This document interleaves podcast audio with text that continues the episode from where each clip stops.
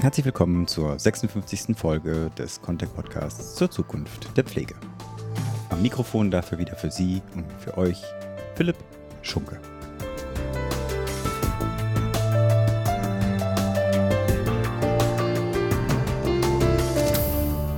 Eine aktuelle Pressemitteilung lautet, Arbeitgeber fordern Sondervermögen für die Pflege.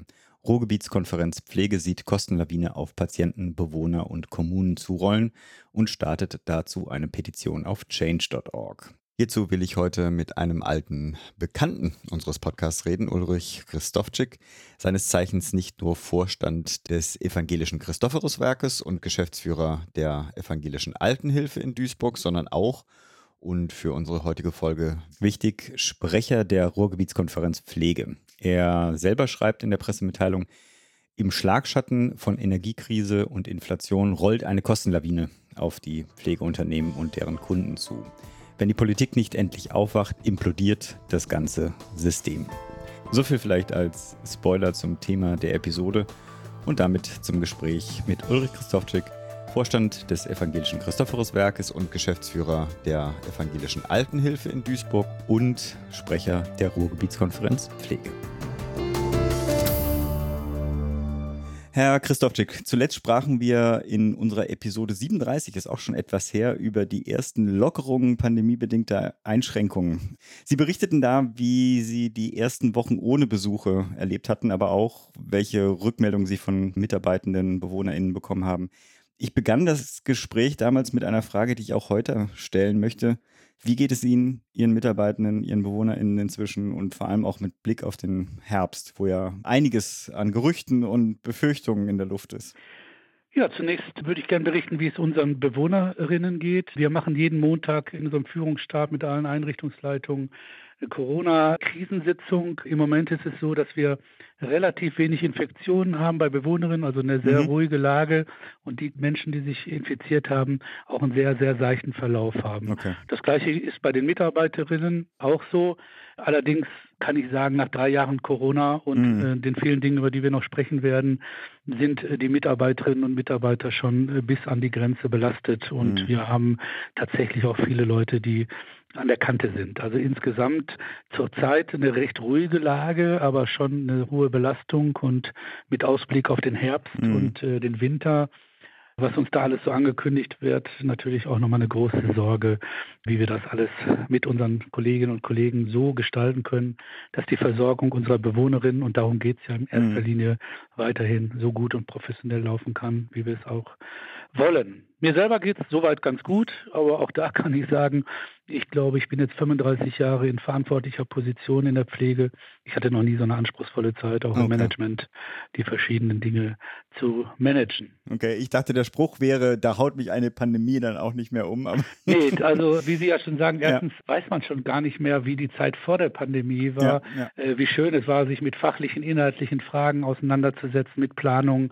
Im Kern ist das in den letzten Jahren halt sozusagen ein Managen von Krisen ununterbrochen. Und mhm. das bleibt tatsächlich nicht in den Kleidern der Mitarbeiterinnen und Mitarbeitern, aber auch nicht der Führungskräfte und auch nicht bei mir mhm. hängen. Falls ich das nachher vergessen sollte, was ich aber nicht glaube, schon aber trotzdem an dieser Stelle Ihnen, Ihren Mitarbeitenden viel, viel Kraft und natürlich auch für die kommenden Monate. Aber damit sind wir ja schon fast im Thema und zwar den Kern Ihrer jüngsten Botschaft auf der mhm. Ruhrgebietskonferenz Pflege. Können Sie trotz alledem unsere HörerInnen kurz abholen, welche, also unabhängig von der Pandemie natürlich, aber welche mhm. Mehrbelastungen hat die Pflege gerade zu schultern? Natürlich auch, welche Auswirkungen diese Ihre Ansicht und ich habe auch gehört, auch Ihrer Berechnung nach für Einrichtungen, Pflegebedürftige und Kommunen haben werden, gerade wenn nichts unternommen wird. Ja, dazu muss man ja nochmal wissen, und ich sage es auch nochmal den HörerInnen, dass ja im System des SGB 11, also der Langzeitpflege, es ja nur eine Möglichkeit gibt, steigende Kosten zu refinanzieren, nämlich über den Pflegesatz. Und da kommen natürlich gewaltige Herausforderungen auf uns zu. Das ist einerseits das Tariftreuegesetz, was für uns als eh schon seit vielen Jahren im Tarif befindlichen Unternehmen nicht diese Auswirkungen hat, aber mhm. für Privatgewerbliche schon immens. Dann ist die Inflation, die alle unsere ja. Güter, die wir abnehmen von Dienstleistern, in der Regel sieben bis zehn Prozent teurer macht, also Lebensmittel, Wäschereien, alle, die mit uns zusammenarbeiten mhm. und natürlich dann die Gasmangellage oder die explosionsartige Entwicklung der Energiepreise. Das war ja auch nochmal der Aufhänger dazu, dass wir da mittlerweile im Christophoruswerk, aber auch bei vielen Kolleginnen und Kollegen, die ich kenne in der Geschäftsführung, mittlerweile eine Verfünffachung bis zu einer Verzehnfachung des bisherigen Preises befürchten müssen. Und wenn wir den in dem System an die Bewohnerinnen und Bewohner weitergeben, mhm. über die Pflegesätze, dann explodieren die Eigenanteile noch viel mehr als in den letzten Jahren. Und spätestens dann wird sich kein Bewohner mehr Pflege leisten können. Und es wird bei allen dazu kommen, dass sie Hilfe zur Pflege, also Sozialhilfe beantragen müssen.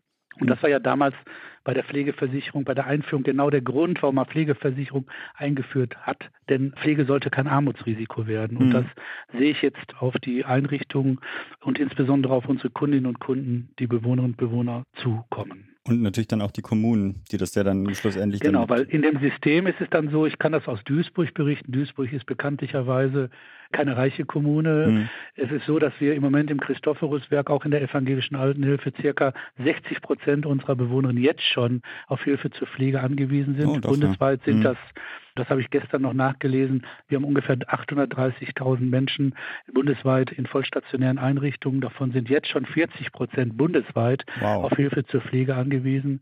Diese Zahl wird explodieren und in Duisburg, das war meine These, wird es im nächsten Jahr keinen einzigen Menschen mehr geben, der diese Pflege bezahlen kann ohne Hilfe zur Pflege und damit auch Belastungen für die örtlichen Sozialhilfeträger, die Kommunen, aber auch die überörtlichen Sozialhilfeträger, die Landschaftsverbände dann auswirken.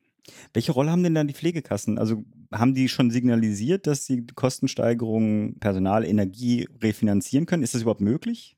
Also ich gebe Ihnen mal ein praktisches Beispiel. Wir hatten jetzt letzte Woche in einer Einrichtung Pflegesatzverhandlungen.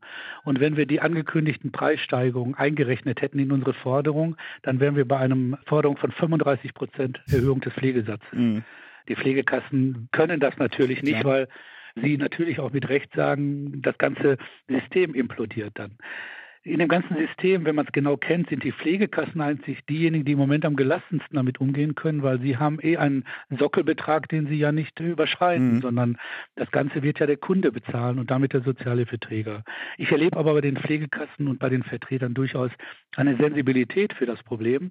Aber das System des SGB 11, so wie wir es jetzt kennen, der Pflegeversicherung, wird diese Problematik nicht beheben können. Mhm. Und deswegen haben wir ja schon seit Jahren an verschiedenen, ich persönlich, aber auch der Deutsche Evangelische Fachverband für Altenpflege, andere Trägerverbände, ja eine radikale Reform der Finanzierung der Pflegeversicherung gefordert.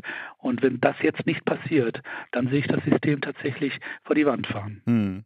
Dazu kommen wir gleich. Ich denke auch die Sensibilität bei den Verhandlern wird ja wahrscheinlich oder hoffentlich doch auch da sein, weil Inflation und Energiepreissteigerungen betrifft ja jeden auch persönlich. Klar. Aber jetzt die Frage, was ist denn zu tun? Sie haben ja eine Forderung aufgestellt, was Ihrer Meinung nach passieren soll, um diese, ich nenne es schon Katastrophe zu verhindern. Ja, diese, diese Herausforderung ist eben nicht systemisch in den bisherigen Verhandlungsstrukturen des SGB 11 zu genau. lösen. Das hm. kann keine Pflegekasse, das kann kein Unternehmen. Und deswegen ist ja die Forderung, es braucht eine politische Lösung. Wir haben ja bewusst Sondervermögen auch ein Stück äh, populistisch eingesetzt, wenn Sie so wollen, weil es ging ja relativ schnell, ein 100 Milliarden Programm zusammenzustellen für die Aufrüstung der Bundeswehr. Wenn das möglich ist, dann muss es auch möglich sein, ein Schutzschirm, ein Entlastungspaket, wie auch immer, auf Bundesebene zu stricken, um die Einrichtungen des Gesundheitswesens, also auch Krankenhäuser, aber auch eben die Altenhilfeeinrichtungen zu unterstützen in dieser Zeit, zu begleiten, weil ansonsten die Versorgungssicherheit, und das würde ich in der Deutlichkeit und auch sagen, in Deutschland tatsächlich gefährdet ist. Denn wenn uns keine Refinanzierung gelingt, wenn uns keine Unterstützung durch die Politik erfahren, dann werden Unternehmen in die Knie gehen, weil mhm. wir können keine 30 Prozent Steigerung mal einfach so wegatmen in dem System. Mhm. Dafür fehlen uns die Ressourcen und auch die finanziellen Möglichkeiten. Also die Politik ist am Zug und zwar schon seit Jahren. Seit Jahren ist sie am Zug und jetzt müsste sie tatsächlich jetzt mal aufwachen und aktiv werden. Mhm. Ich verstehe das aber so ein bisschen auch nur so als Pufferlösung zu einer anderen Forderung, die wahrscheinlich ja auch dann im Raum stehen müsste, nämlich eine Umstrukturierung der Finanzierungslogik. Ist das richtig? Ja, das ist komplett richtig, weil dieser diese Sondervermögen, Schutzschirm, was auch immer mhm. kommen mag, ja nur eine kurzfristige Lösung sein kann und auch diese Lösung nur notwendig ist, weil das, was wir Finanzierungsreform nannten, eben nicht umgesetzt wird. Also Experten reden vom Sockelspitzenausgleich. Das heißt, dass der Anteil der Pflegeversicherung nicht stabil bleibt und der Eigenanteil der Bewohner bei jeder Qualitätssteigerung, Tarifsteigerung höher wird, sondern genau umgekehrt. Die Pflegeleistungen müssten erhöht mhm. werden. Dazu bräuchte man allerdings auch ein neues System der Steuerfinanzierung, das heißt höhere Anteile. Das ist alles konzeptionell schon niedergelegt. Also da gibt es kein Erkenntnisproblem, sondern Umsetzungsproblem.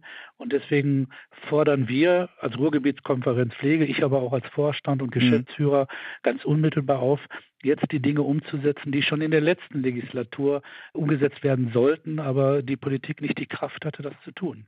Ich ergänze noch mal eine kleine Frage. Sie haben dazu ja eine Petition gestartet, die von der Ruhrgebietskonferenz Pflege selbst aufgesetzt wurde. Also der Link kommt natürlich in die Show Notes. Was ja. soll man denn da unterzeichnen?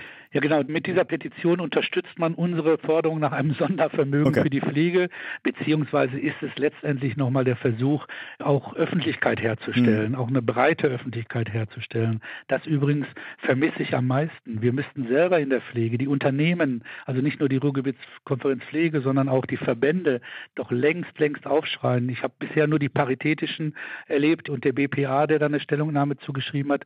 Es braucht ein breites, lobbyistisches, politisches Bündnis der Pflege, um jetzt endlich auch Bewegung in die Politik zu bekommen. Denn eins habe ich über viele Jahre erfahren. Von sich aus wird die Politik da relativ wenig machen. Wir brauchen da starke, breite und auch zuspitzende Lobbyarbeit der Pflege. Das unterstütze ich doch gerne mit dem Link zu der Petition. Ja, Herr Christoph, Dank. ich danke Ihnen für Zeit erneut, das Gespräch, Impulse und wie auch schon auch bei der letzten Aufnahme wünsche ich natürlich Ihnen, und das habe ich jetzt nicht vergessen, Ihren Mitarbeitenden viel Kraft, nicht nur für den kommenden Herbst, sondern auch in der Zeit, in der diese Herausforderungen ja auf uns zukommen werden. Und ich wünsche natürlich uns allen, dass die Politik genau zu diesen Entscheidungen kommt oder getragen wird, dass das erfolgreich sein wird. Herr Christoph Dück, herzlichen Dank. Ganz herzlichen Dank Ihnen und ich werde Ihre guten Wünsche weitergeben. Gerne. Danke sehr.